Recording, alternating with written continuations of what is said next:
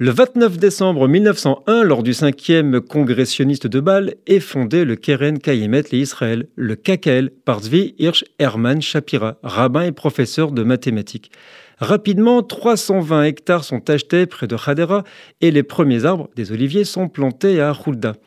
Le KKL aidera activement la fondation de Tel Aviv et du kibbutz de Degania premier kibbutz d'Israël.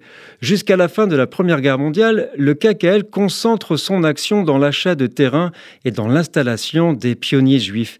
Pour l'y aider financièrement, son fondateur a eu l'idée d'une boîte en fer blanc, surnommée Pushke.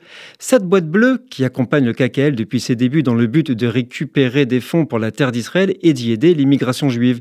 Théodore Herzl lui-même en avait une dans son bureau, aujourd'hui conservée au musée Herzl, devenu symbole du lien entre les juifs de la diaspora et Israël.